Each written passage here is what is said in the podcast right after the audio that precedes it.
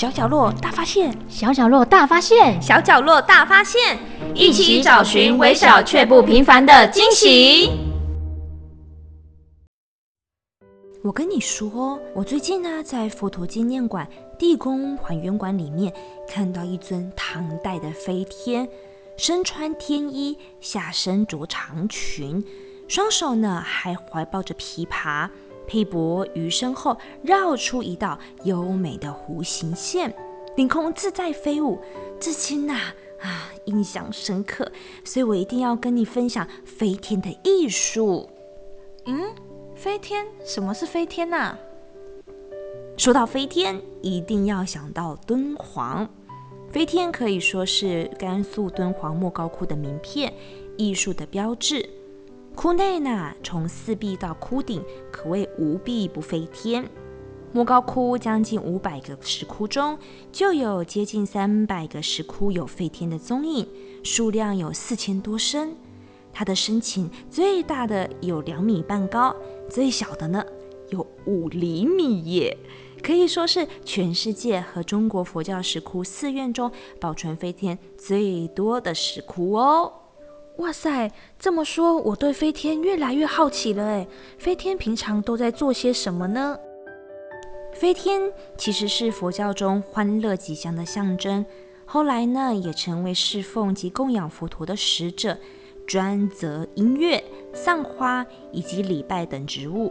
所以呢，每当佛陀讲经说法时，就会看到飞天在空中舞动、散花奏乐，随喜供养。你可以想象天女散花般画面一样的精彩而庄严呐！听你这么一说，我都想飞去敦煌一睹飞天风采了。不过，我想飞天根据不同朝代应该有不同的形象吧？当然啦，你问到重点喽。在北凉、北魏跟西魏三个时期时候，佛教透过河西走廊向东传播，此时开始。飞天的形象就融合西域的风格。北凉的时候，飞天造型是按西域的样子所画出来的，造型简朴，多为椭圆蛋的脸，大鼻子，深凹的眼窝，眼睛大，耳朵也大，形象呢多为男性，而且呢动作比较僵硬，飘带的舞动形式单一。我知道，我知道，是不是飞天发展到了北魏，佛教开始向东传播，印度传来的佛教艺术出现了汉化趋势，所以开始照相上由男性转为女性的趋势，对不对？Bingo，你答对了。北魏开始加进了中原风格，整体形象呢比较修长，有的腿为身体的两倍，出现眉目清秀的中原脸型。但总体造型呢以西域飞天为主。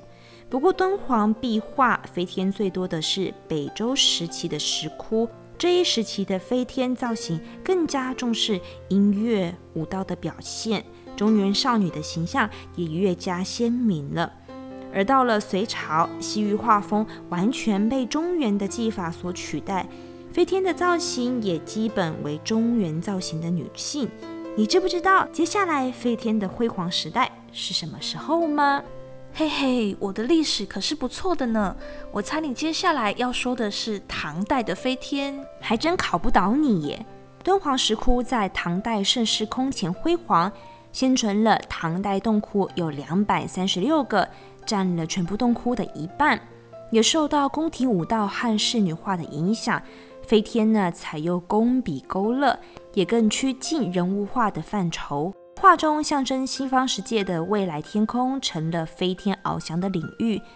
他们有脚踏彩云，徐徐降落，也有昂首挥臂，如同在汪海潜游。有的手捧鲜花冲上云霄，透过多种的动作，如升腾、身躯俯仰和翻腾的动态，表现出人的体态美感。造型呢比例也适中，线条流畅，凸显了天人的气质。而且呢形态也生动、多元化且富创意，令人目不暇接呀！哇，没想到飞天在造像上有这么丰富多元的形象。